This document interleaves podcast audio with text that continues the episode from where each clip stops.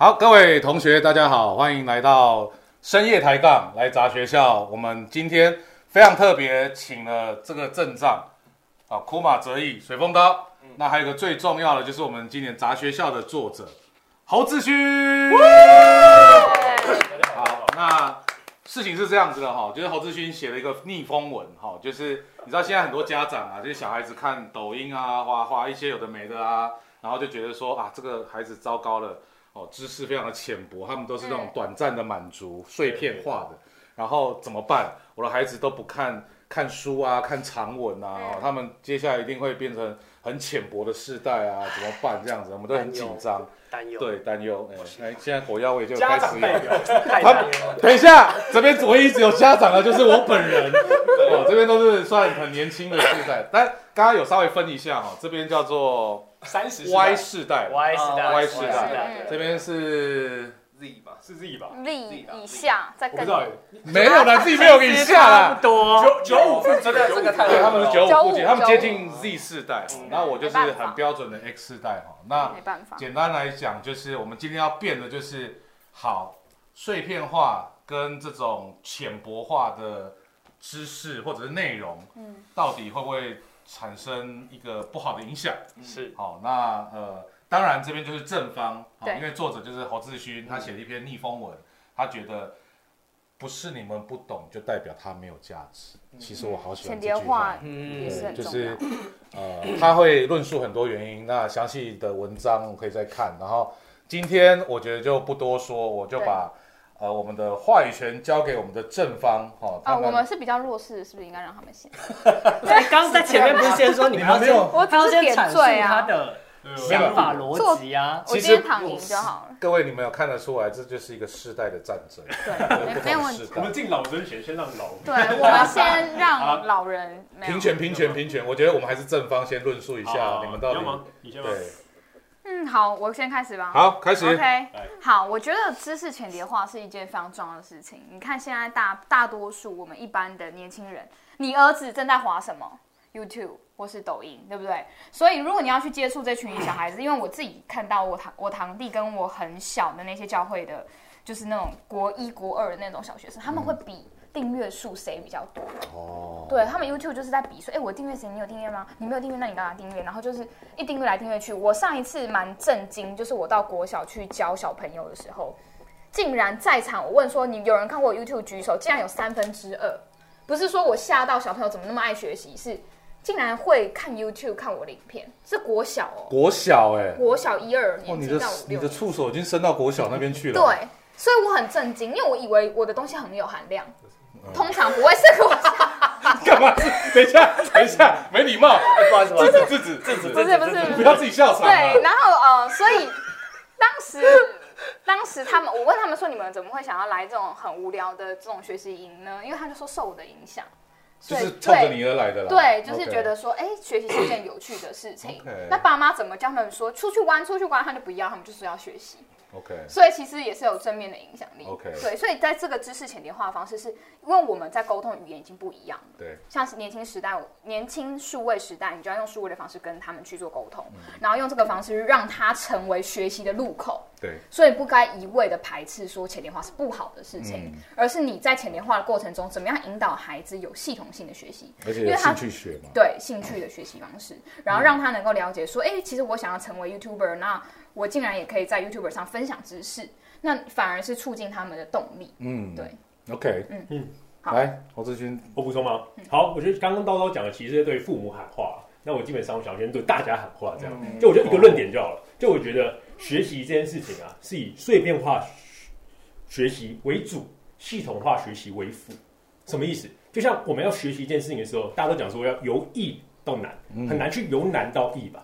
这件事情，而且更重要的事情，我们是现在学习的时候都有一个很神奇的现况啊，就是我们基本上都顺循的一种思路，这个思路就是学校教育体系给我们的思路，跟我们讲说啊，化工系就是这样读书，嗯，经济系就是这样读书，工文系就是这样读书，所以就是拿过往那些已经有的既定价值观，跟我们讲说我们要怎么样学习。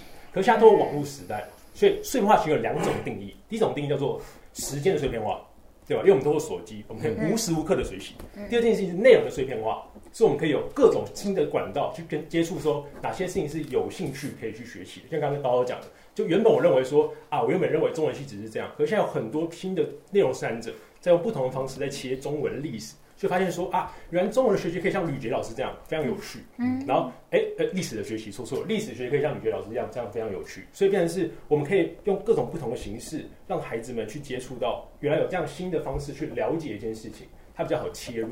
对，所以我一直在讲的一件事情就是，我们不是只有一套学习方法，在这个时代的变化之中，其实透过碎片化产生了多样的可能。以前的媒体都是三老三台大大发生嘛，什么台式、华式、中视。或者很大牌的 D A B S，但现在人人都可以成为媒体的时候，你看到了一个新的观点，却才会因为碎片化这件事情，小众的声音被聚集，我们才会有同婚的游行，那这件事情才会有力量可以聚集起来，也让很多人看到了一些新的可能。对，所以我我想讲的，为什么认为一个碎片化的学习跟碎片化接触内容是一件好事？嗯嗯，OK，好了，我觉得非常的强强而有力的论述啊，来。那我们再来看我们职业的一个，刚刚呛说他是评审，没有来，我说他是职业辩手，说没有，因为我是评审，因为他比评审还要更很勇敢，草根的，很勇敢，很勇敢，很勇敢，我草根呐，对对对，然后我们来听听看那个 Y 世代这边的论述。好，那就我先讲，毕竟你是评审嘛，评审自己挖自己队友的坑，自己挖坑的。好，那我讲一下，我觉得。我我是同意对方刚刚你们说，就是我们接收讯息这件事情，它的确碎片化，对大家接收讯息可能是比较有效的。但我觉得我们今天在讨论是碎片化对于学习是不是有效的？我觉得这是两件事情。第一个，我觉得其实说真的，现在碎片化的讯息，所谓的资讯，它本身是非常廉价的。对，为什么廉价？是因为你看，我我随便问你，啊，比如呃，你要找比如南非今天哪个地方的地址，你把手机拿出来，你 Google 点出来，你就会查到资讯。这是不用背数、不用背的。但今天什么东西变得更加有价值？观点，观点本身才是真的变得越来越有价值的事情。但是我想要问大家的是，观点这件事真的能靠我们阅读碎片化的讯息就能产出吗？我是怀疑的。为什么？因为碎片化讯息这件事情的本质，它其实就是把一个内内容简化，它才好传播。就像今天本身一个非常复杂的魔术方块，它可能变成六面体的骰子。它才方便传播，所以今天我质疑的点是：假设今天我要产出观点，我觉得需要有三件事情我们做到，内容才有办法把它深化。第一个叫做深度，第二个叫做真实，第三个叫做质量。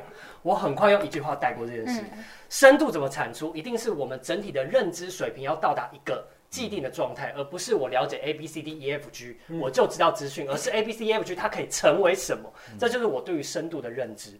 那什么叫做真实？碎片化的讯息，它有时候只是单一主观的角度，它没有办法让你知道全面的状态，它可能会失真，会让我以为我学到这件事情它就是真实的，会让我反而知道这个知识，我不会想要去深入啊，因为我觉得哎，我已经会啦，而且搞不好我看的碎片化 A B C 都是支持这观点，那我就是正确的嘛，他不会想要深入。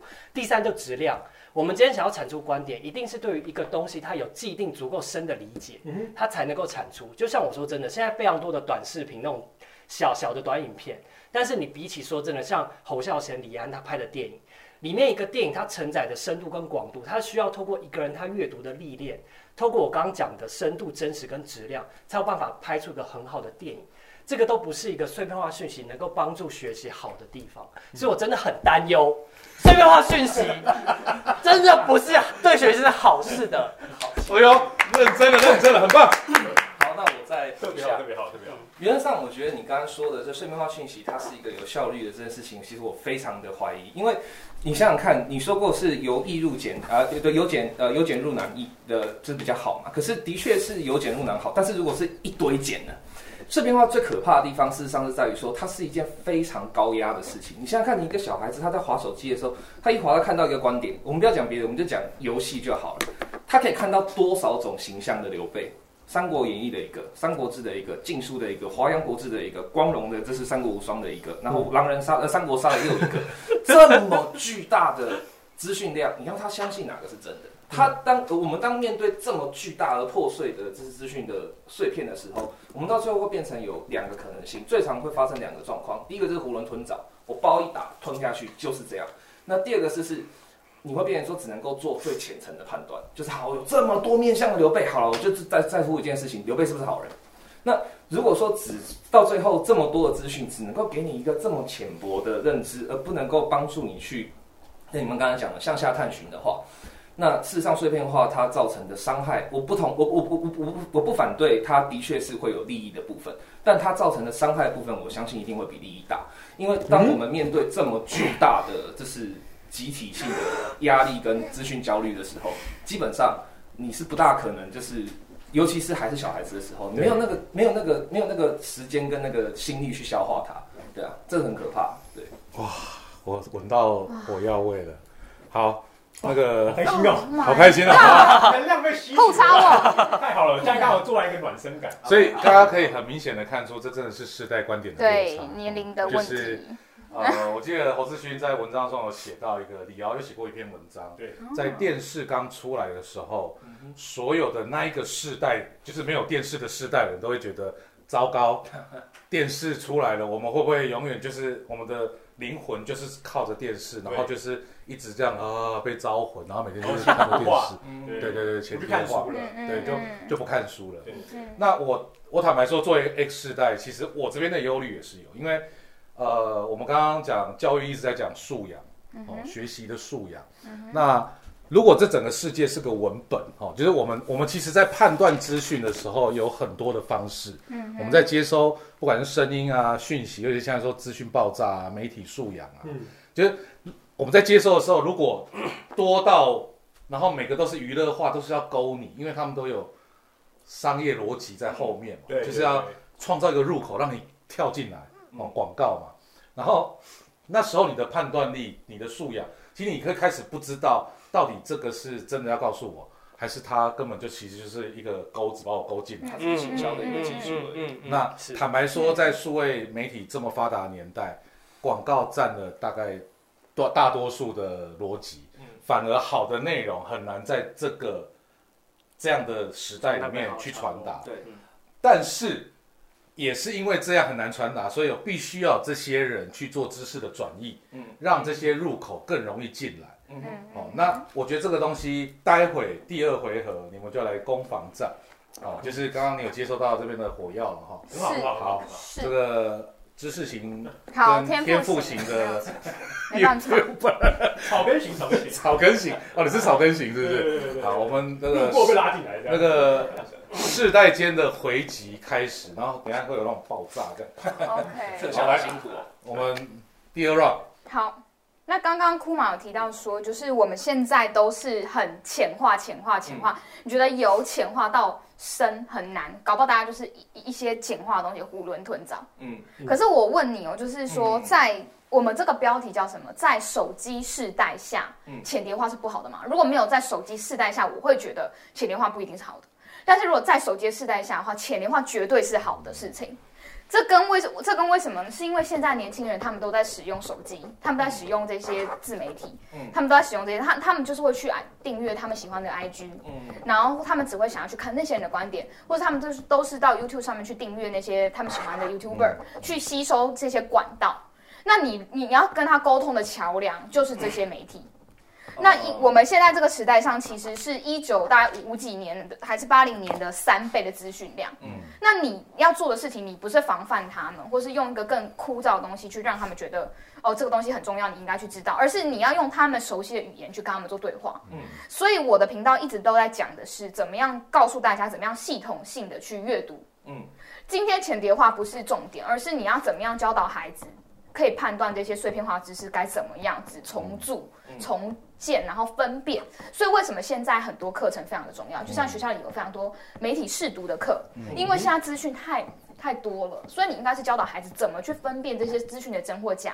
才是重点，而不是去防堵，或者说我去弄一个很艰深的东西，都把这些东西隔绝在外，就就就很像小时候爸妈叫你不要看 A 片，但你还是会去看的意思是一样的，就是你今天叫他们。嗯嗯对，完全挡不住。他们手机时代就是喜欢用这些东西去吸收知识，你挡都挡不住。那与其这样，我不如就教他们怎么是正确的观念，然后媒体的正确的试读方式是什么，然后系统化的阅读该怎么样。很生气。冷静冷静冷静，等一下我先回。没有，因为我真的觉得太荒谬好，OK。等一下我先回。好，反正我最后还是要讲一个 slogan，就是因为其实很多看我的，大家都知道我的频道很多在讲书嘛。对那其实书其实就是一个完全是系统化的东西，它可能需要一整年的撰写才能够编辑成册，所以它代表它有一定的脉络跟逻辑，这跟电影有点类似。对，可是你知道多少人是因为看了我的频道开始看书对的。超级无敌多，他们原本预告的。嗯，他们原本都觉得说这些东西是，就书是一个很无聊的东西，他们也不会想去看。嗯可是自从接触了这些呃自媒自媒体的东西之后，他才发现，哎、原来我对这些东西是有感兴趣的。嗯嗯，对。那我最后要讲一个 slogan，就是我觉得学习就像拼图，最重要的是我们要知道要先拼什么，才能找到对的拼图。哦，这是所以浅叠化的破碎化的知识不是重点，他而是你知道要怎么样找。到对对的知识。好，那我因为被点名了，我就先回答这个部分。基本上，我觉得你说的这个呃碎片跟浅叠化，它一定会有这个好处。所以强调一点，说手机时代的浅碟化一定是好的，我觉得这个很。我完全不能接受，手机时代或是任何时代的浅碟化，一定都有它的风险，也有它的好处。但手机型化手手机时代的风险，我觉得反而会提高。为什么？最大原因就是你其实已经讲出来了。你说很多人是因为看了你的部落格，呃，看了你的 YouTube 以后，看水工刀的就是乐布课以后，你才发现说哦，有这样的书，有这样知识，这样。但同时，一个破碎化时代、手机化时代是，它有多少其他人的声音跟你会不一样？他可能是跟你完全站正相反哦。水风刀，甚至他可能会直接挑明讲说，我跟你讲，水风刀讲的都错的，这样。当今天他遇到的破碎不是单纯的只是一个知识的纯粹破碎，它背后有商业逻辑的运用，它背后有行销法则的引力，它甚至有只是想要独占特定媒体资源的想望、个人的野心在里头的时候，你要他怎么去判断这些细节？你要他怎么去抽丝剥茧出来这后面复杂的想望？所以一旦有这样子的情况发生的时候，事实上你所说的那个力量，你认为引导了某一些人去认识了某个领域，事实上对某些人来讲，或是对他们来说，对对呃看到你的东西的人来说，或许未必是那么正面的。很多的孩子，或许他可能会反而会因为我当然是举一个夸张一点的例子啊，就可能有的人就会说啊，你看水风道，他的观点很很很怪很乱呢。那这个时候他辩护你好还是不辩护你好？可是他们反而就是在这件事情上讨论，所以擦吧，不一定会讨论哦。没有没有我跟我跟你讲，可以擦可以擦因为我跟你讲，你那我问你嘛，那你今天 PO 一个一个多小时的那种很深入的影片，会有人看到你的最大三分钟吗？最大的问题在于说，你预设了就是呃，只有碎片化的知识才会有趣，系统化知识一样可以做的很有趣，所以可以啊，看李永乐啊，啊谁？我是我是李永乐的是不是订户，是不是？哦一个老师啦，一个老师在那边用那个就用黑板解所有世界上所有的问题。哦，好，对，就是对，可以所以重点在这里，系统化可是他也是把复杂的东西用简单的方式去讲。当然，但是他把复杂的东西用简单的东西去讲的时候，你看有没有重要一个事情？他有足够的时间，而且这个足够的时间有一个专注力的存在。你如果今天觉得他讲的很好，那是因为你花了时间去看他。你如果今天觉得他讲的很好，但你还是不花时间看，你选择用碎片的方式，我林永克看两秒，吕杰看两秒，然后就是呃天狗卫视看两秒，我什么都看两秒，你觉得是会发生什么事？好，我来补充了。就基本上刚刚那个两秒地方有点有点极端啦有点，对我们把它拉回来讲一下。刚刚其实库玛讲到一点，我觉得蛮有趣。他说，哎，碎片化时代的一个风险就在于说，哎，我们可能会有很多不同的声音，去到时候不知道听哪一个声音。不好意思，我觉得刚好这个风险刚好是我们的优势，因为正因为这个时代有这样子多元的呈现，所以我们才可以去寻找说，到底什么样的方式才是适合我们的学习方法。如果当他的频道全部都是被某群人来讲都是好的声音，这个才危险。这就是回到传统媒体。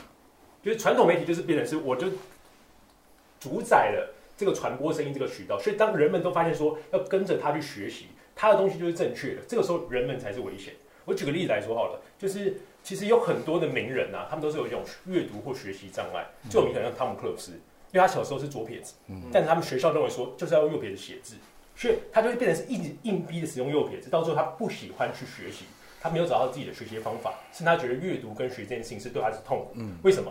因为那个时候学校教育就认为说只有一种的学习方式，嗯所以我们就做一个问很简单的问题就好了，我们可以问问看大家，或者问问看荧幕前的你，就是你是用怎么样的方式学习的？这个问题相信大家都回答出来。我再多问一句，你是用自己的方式来学习的吗？这件事就有趣了。很多时候你是用怎么样的方式来学习的？通常都是我是用学校给我的方式学习的，我是用爸妈给的方式学习的。刚好在这个手机时代最有趣的地方，就是我们有好多好多不同的声音跟方法在网络上，所以当他的内容或者我的内容啊在网上，可能我会写一些 blog，或者是我会写我的自己的 Facebook 的贴文，发表一些观点。那有人他看到说，哎，原来这件事情有这样的观点的切入，他觉得很有趣，他开始研究这个议题。像你刚刚讲的刘备哈，嗯那他发现他就说，哎，刘备这个角色有趣，我开始去研究这个刘备，也要有这样的人存在。嗯哼，可是如果没有这样子很多元的刘备的时候，如果他只看到了光荣的刘备，嗯。他就觉得刘备都是打打杀杀，我随便讲，每天只会开无双哈，嗯。所以他就觉得啊，这个不是他喜欢的。嗯。但他发现了三国志刘备，哎，有才干，有策略，好不好？他就觉得哎，想要去多了解刘备。那透过这个渠道，他去多了解刘备的时候，这不长也是一件好事嘛。所以我觉得我们要讲的其实是 不要让上个世代，不好意思哦，不好意思，世代，上个世代，上个世代，我是上上，上啊上好上，不是，不要让上 N 次方的世代认为说只有一种学习跟一种接收讯息的管道。我们应该要让底下不是底下，就是让我们新的世代给他们新的学习的方法去探索。那我希望他们有找到自己学习方法，然后深化东西必然会存在，因为那是人类知识的保障，是一种文化的积累。对，那这种东西存在之后，我相信你们不会因为有浅薄的知识就不写生化的知识。但我觉得其实最可怕的事情就是浅薄知识正在摧毁生化知识的市场。当今天浅薄化的东西变得越来越广，而且它铺散的层面越来越大的时候，事实上你会发现深化东西的市场是急速的在衰微。嗯而且你刚才提到了一个说，我觉得这个是多元的声音，众声喧哗，这是最好的，这是最棒的，这是最好的。可是事实上，它牵涉到一个很危险的状况是说，对众生喧哗好的前提是在一个成熟的心灵下，嗯在一个未成熟的心灵下，他面对众生喧哗的时候，你怎么去杜绝它的风险？不是说杜绝，是说怎么降低它的风险。对，是我们当然可以说，你用破碎化的知识、破碎化的方法，可以让他打开很多门。不管是发现了更多种的刘备，甚至发现刘备跟关羽之间的关系可能有一些什么特殊，但是有一个最重要的关键是说，你要让他在什么时候做。所以你刚刚回回答你刚刚一个，我觉得你刚刚提到一个很重要的关键字，你用什么方式学习？事实上，你可以发现最有趣的事情是什么？教科书的学习方法事实上是很破碎的，他只告诉你说关注之战就是就是西元几年，他告诉你说就是单点的，两岁法对，这么破碎的方式成为了一个就是主流的教育方式，但教育出来的东西是很失败的。所以你用什么方式学习？对你当然需要找到适合你的学习方式，方式对。但是适合你的学习方式这个事情，适用这种众生喧哗的破碎，而且在一个未经训练的情况下就可以得到的吗？I don't think so。而且我觉得。这样子的 破碎下产生出来的学习方式，很有可能会是一件极无效率的事情。我就举一个例子来讲好了，中天最近换照的事情，对不对？你仔细的回头看一下，一四年开始出现问题，六年后二零年开始出现就是解答的时候，开始要就是决正式的面对它的时候，这两件事情在六年的整个时光谱里面，它所存在的相似性是惊人的重叠的高。从头到尾考虑的只有两件事：啊，到底有没有卖台啊？啊，到底有没有说谎啊？这完全没有深化耕耘的能力啊！你六年的时间有这么多的案例，NCC 判了这么多不同的法则，有这么多不同的状况，甚至听证会都开下去了，关心的人有很多吗？I don't think so。所以我觉得，当你想要有一个真正的深化的东西的时候，最重要的，你说的没错，要找到自己学习的方式。但找到自己学习方式这件事情本身就不是件容易的事啊，而且不一定是破碎式可以做到的。嗯，好，我有回应吗？还是来啊来啊来啊来啊来啊了结论我只知道 I don't think so 而已啊。I don't think so 我觉得刚刚这个很好，特别好，特别好。所以我觉得，如果回到刚刚开始开头，就是地瓜校长讲的、啊，就是身为一个家长或是有小孩的时候，当小孩子在寻找这种学习的方法的时候，家长的义务不是给他控制，你只有这种学习方法，你要做的事情是引导他说，哎，怎么样的方法其实最适合他。所以他一开始可能接触一个内容或是一个知识的领域好了，他可能是透过可能刚刚讲的抖音或短影片啊、短视频这样子，他发现说，哎，抖音上有三十秒可以教。哎，怎么样使用 Excel 可以用的学会一个技巧？他发现 Excel 这个系统很有兴趣，然后他妈跟他说：“哇，如果你喜欢这个东西有兴趣的话，你要试试看会计系。”就慢慢这样去引导他，而不是给他一个答案，就说：“哎，我觉得现在目前可能做金融啊、卖股票还蛮赚的，就去做股票。”对你应该看到小孩子在做什么样的行为，去慢慢引导他。嗯我觉得这还是家长要做的。所以你看，你刚刚讲，很同意，嗯嗯，就是找到属于自己的学习方法，这是非常非常困难。Yeah 但是一件事情困难，就代表我们不做吗？当然，当然还是得做。对对对，就是我我想提出来的，就是这件事情困难，所以刚好就是小孩子跟家长可以一起面对的，在这个时代之下，透过这个时代的科技跟工具，我们找到正确的使用方法，我才是家长应该要做，不是家长跟他讲说你就给我去上课，然后去那个科系用老师的方式学习。我相信所有的孩子的创意，就是在你这个指令之下被扼杀掉。但是我会觉得这本来就是两件事情。在今天没有手机的时候，家长本来就应该用正确的方式去引导孩子，要用不同的管道去接收知识，跟找到学习的方法。是，但我觉得今天为什么我们必须要站在这边倡导说，我们不能认为碎片化的知识学习是好事，是因为这是深根蒂固的价值观的引导。如果你让我觉得好，我看手机上面的碎片化知识，我就已经足够了解，我觉得我了解到的东西，他就不会想要再深化了。就像你知道有多少比我更年轻的人，他们可能以前看了《甄嬛传》，他们就真的以为清宫的历史，王爷是可以跟嫔妃在那划小船谈情说爱的，在以前历史上是不可能发生这种事情的。所以，当他把电视剧当成事实，就像他把碎片化当成事实的时候，这就是非常错误的引导，他也不会想要继续了解。第二个，我想要反问叨叨的事情是，今天你说我们就算浅年化知识，也不会影响深度知识的。拓展是吗？今天乐布克再怎么做，你赢得了反骨男孩吗？当今天我看到有人在反骨男孩的下面竟然留言讲说，我竟然看到说有人学说，哇，我竟然从他们身上学到了怎么跟女性相处的知识，我吓疯了。所以我想说，难道这真的是一个在这样子自由竞争的挤兑市场上面，知识型真的赢得过这些浅碟化碎片化知识吗？而且可以吗？我而且我回答我，冷静冷静冷静冷静。冷静，其实我也不要太多宝。我我觉得我觉得我想要再再追击一下，不好意思，就是我觉得刚刚讲的一个很好玩的地方是，所以其实正方已经同意了一件事情，碎片化是不可以无限延伸的，碎片化需要朋友，需要需要有伴，需要就是延迟，所以这个东西事实上已经在你们的前提已经有一部分被破坏掉，就是说。显然，碎片化它并不是完全的，就是可以无限的放任的。那众生喧哗，巴赫丁的这个概念也不能够无限的宣出去，它一定要有一个一定程度的边界。而这个边界并不是为了封锁，或是为了要去用一种封建科层的观念说搞听我就对了，而是我必须要给你一定的保护，不然一只刚出生的羔羊，它不可能面对得了这是混乱的草原。那另外就是那个呃，刚刚哲一问叨叨的这个部分，我觉得。也有一个很好玩的地方是说，事实上你会发现一件很好玩的事情是，碎片化的知识或碎片化的呃，不管是任何一种形式的产出哈，它其实会有一个遇到一个很本质性的困难，就是刚才讲的，当它跟商业利益绑定的时候，那商业的本质是独占，而碎片化知识的理想是扩散，嗯，这两个东西冲撞的时候，你要选哪一个？你怎么解决？这事实上很痛，就是大家都知道，呃，就是很多创作者事实上他的本心都是好的。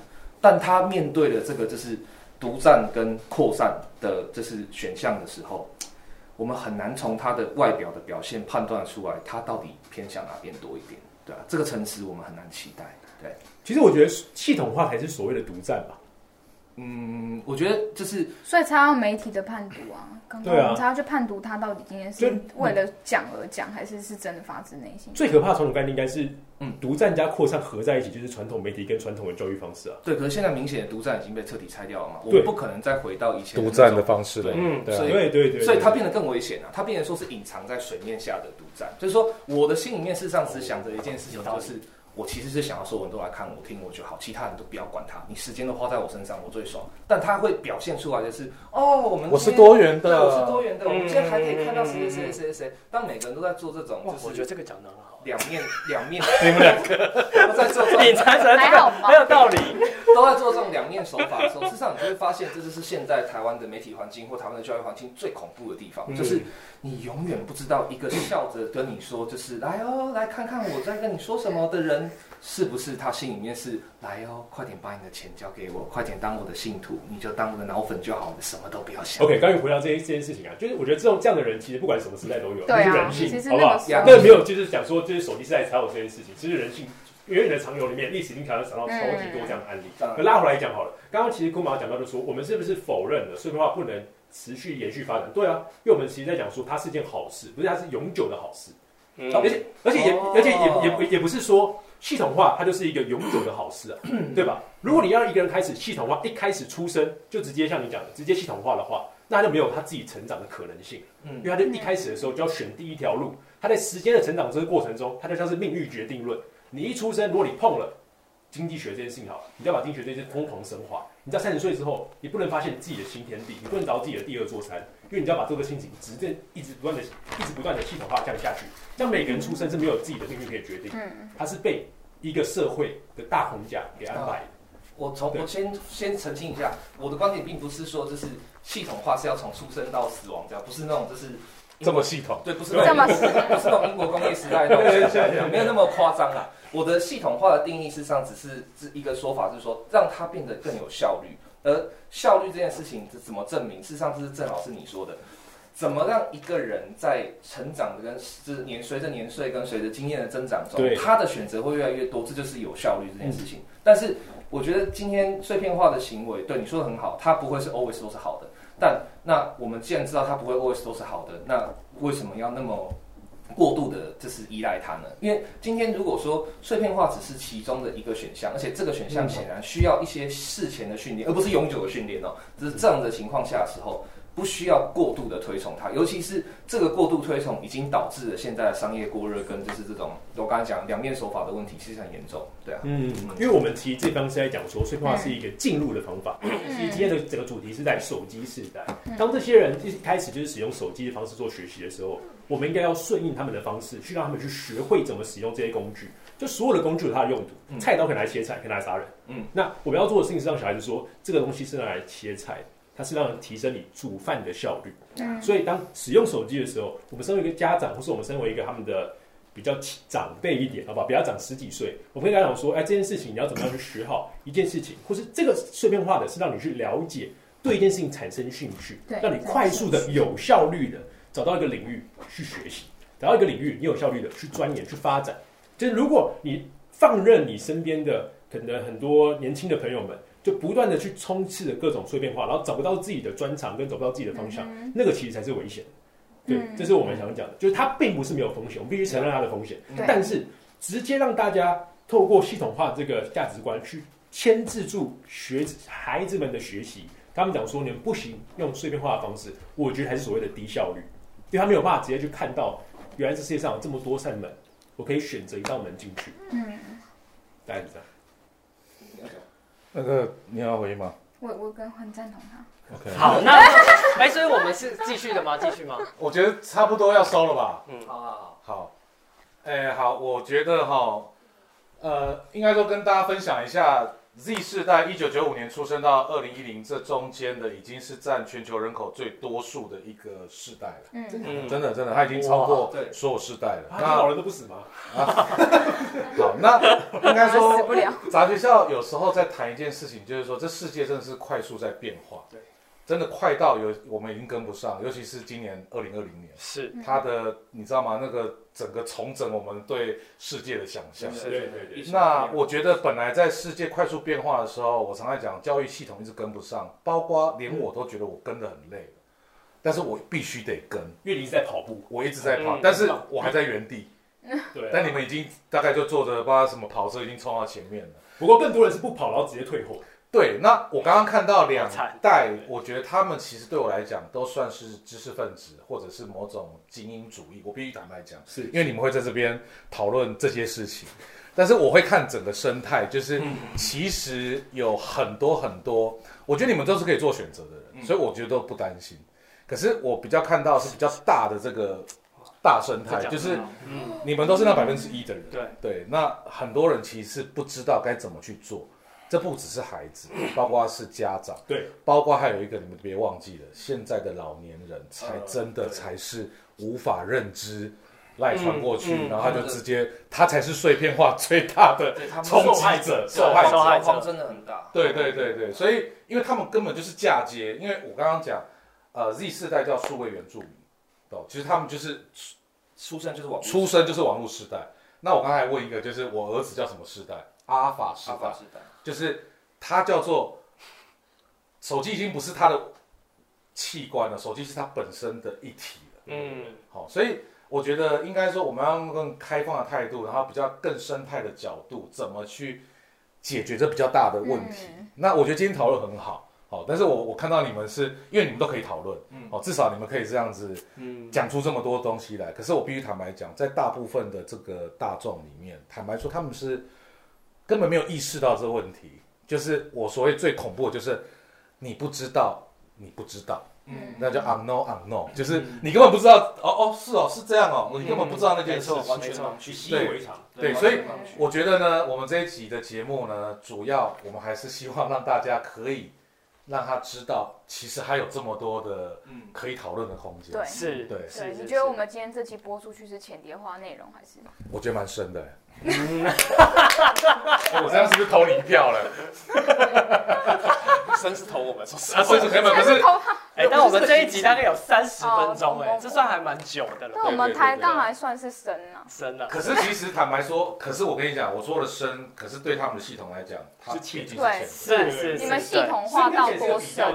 对，对，它是比程度。问题，嗯，对对对对对不。过我觉得，既然校长都已经讲到这个份上，我觉得这个节目最大的重点，就刚才这样，我觉得，嗯，真的，我们要还是要替最多人来打算啊，就是说替最多人感觉到说怎么去是，我们要怎么去布这些这对，件事怎么从这个情？迷惘里面拖出？所以我觉得其实刚才碎片化这边讲的一些东西，我觉得它实际上只差了一个关键。